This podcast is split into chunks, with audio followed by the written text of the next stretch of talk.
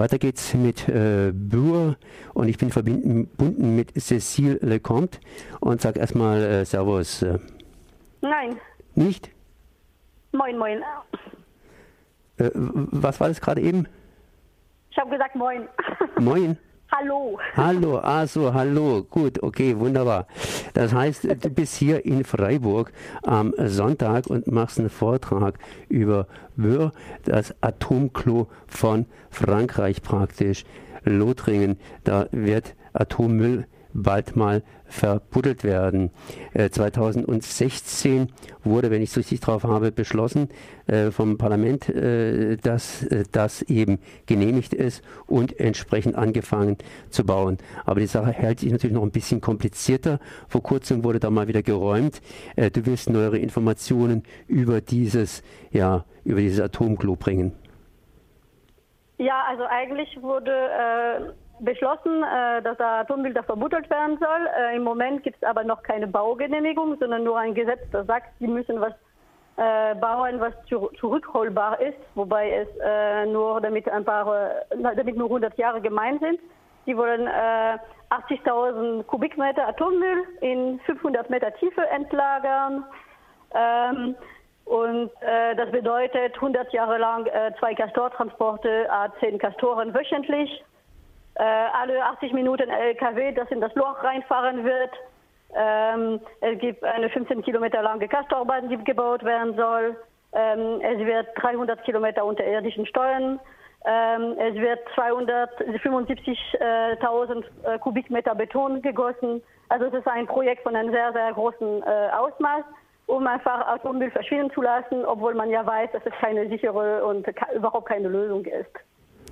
Ist es der Atommüll von ganz Frankreich, der da gelagert wird, oder der Atommüll, sagen wir mal, von ganz Europa?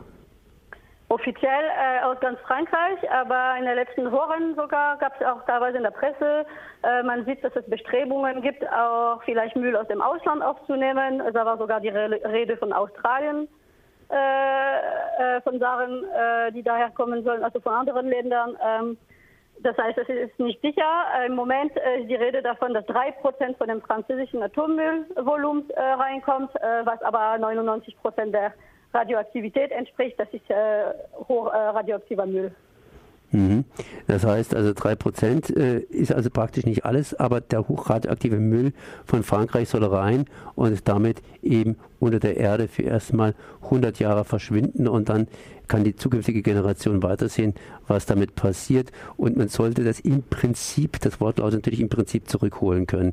Bin ich jetzt richtig drauf? Ja, die behaupten zurückholbar, aber solange äh, das Lager in Betrieb ist, dass es so lange eingelagert wird. Sprich, äh, irgendwann in 100 Jahren wollen sie komplett dicht machen und dann ist es nicht mehr rückholbar. Und äh, rückholbar wäre es nur, wenn überhaupt, wenn es da kein Unfall passiert. Ähm, in einem vergleichbaren äh, Lager für militärischen Müll in den USA, das heißt WIPP, äh, da gab es vor ein paar Jahren einen Unfall und da haben sie ein Problem eben mit der Rückholbarkeit deswegen, weil es alles verseucht ist. Also das ist sowieso nicht mal sicher, äh, dass es äh, möglich wäre. Und die Atomkraftgegner, die sagen, eigentlich soll man mit der Produktion von Atommüll aufhören. Dann reden wir auch darüber, dann können wir uns an den Tisch setzen und darüber reden, was das kleinere Übel wäre. Aber das ist erst recht nicht die Endlagerung in tiefen geologischen Schichten, sondern vielleicht zum Beispiel in sogenannter Subsurface, also äh, leicht unter der Erdoberfläche, äh, überwacht, immer wieder neu verpackt, wenn es ein Leck gibt und so weiter, weil es einfach keine Lösung für diesen gefährlichen Müll gibt. Cecil, du hast in deinem Vortrag, also in der Ankündigung, der am Sonntag stattfinden wird, um 20 Uhr im SUSI-BewohnerInnen-Treff, äh, geschrieben, dass 500 MilitärpolizistInnen am 22. Februar 2018 hier äh, geräumt haben. Das heißt, zumindest sind sie vorgegangen äh, gegen, gegen BesetzerInnen, äh, weil die eben da so einen Wald besetzt haben. Inzwischen gibt es eben auch neuere Räumungen. Wie ist denn der neue Stand der ganzen Geschichte? Ja, gegen das Atomklo gibt es auf jeden Fall Widerstand. Und anderthalb Jahre war der Wald Bois-le-Juc besetzt. Dort sollen Lüchtungsschächte für das äh, Endlager gebaut werden, weil selbst wenn keine Baugenehmigung vorliegt, die haben mit Vorarbeiten begonnen. Im Herbst sollen zum Beispiel auch die Bauarbeiten für die neue Castorbahn äh starten. Und deshalb gibt es ja Widerstand. Äh, aktuell äh, gab es auch äh, Ende Juni eine sehr, sehr schöne bunte Demonstration mit 3000 Menschen in Bar-le-Duc. Man muss ja wissen, es gibt so in der Gegend sechs Einwohner pro, pro Quadratkilometer. Bar-le-Duc selbst hat nur 15.000 Einwohner. Das heißt, 3000 Leute war es schon ganz schön viel dafür.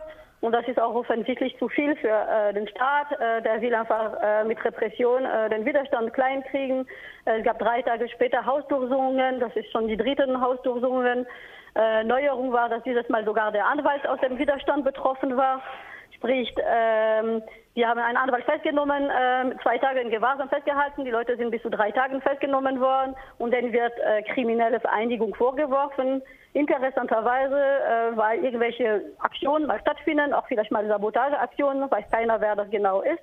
Aber die Menschen, die sie festgenommen haben, sind das eher nicht. Das sind Menschen, die eigentlich in der Legalteam organisiert sind, das heißt, die Rechtshilfe machen. Das heißt, man versucht jetzt äh, Rechtshilfe für Aktivistinnen ähm, und äh, Rechtsmittel gegen das äh, Endlagerprojekt zu kriminalisieren und den Widerstand kleiner zu kriegen. Deswegen ist auch Widerstand und äh, Unterstützung aktuell sehr, sehr äh, wichtig. Was sind so die nächsten Projekte, die anstehen? Äh, das letzte Projekt, wenn ich das sagen darf, von der Gegenseite war diese Räumung am 20. Juni. Ähm, was kommt so in der nächsten Zeit unter Umständen, das weiß man ja nicht so ganz genau, auf die Menschen, das heißt auf die Widerständler in Bühr zu? Es gibt auf jeden Fall eine dauerhafte Kampagne, das heißt die Monster von CISEO. Es geht darum, äh, dass dezentrale Aktionen durchgeführt werden. Das könnte man ja auch in Deutschland machen. Es gibt auch auf der Homepage de.vmc.camp äh, eine Liste von möglichen zentral, äh, dezentralen Zielen für Aktionen, also Unternehmen, die zum Beispiel Niederlassungen haben hier in Deutschland. Ähm, da sind auch sehr viele interne Informationen über das Projekt geleakt worden von einem Unternehmen, das seine Daten nicht so gut schützt. Und äh, deshalb gab es auch Anfang Juli in Dortmund Hausdurchsuchungen, weil äh, dort auf dem Serversystem Ausfall die Daten äh, lagen, diese geleakten Daten. Das heißt, die Gegenseite stört sich sehr stark daran, wenn man zum Beispiel die Unternehmen, die an CISEO beteiligt sind, äh, ähm, angreift. Das ist das eine. Und die Menschen aus dem Widerstand, die laden für Anfang September äh, nach Bühr ein, nach Bühr zu kommen also die erste Woche im September, um da so eine Art Aktionswiderstandswoche ähm, ähm, zu veranstalten, wo man Aktionen für den Herbst plant.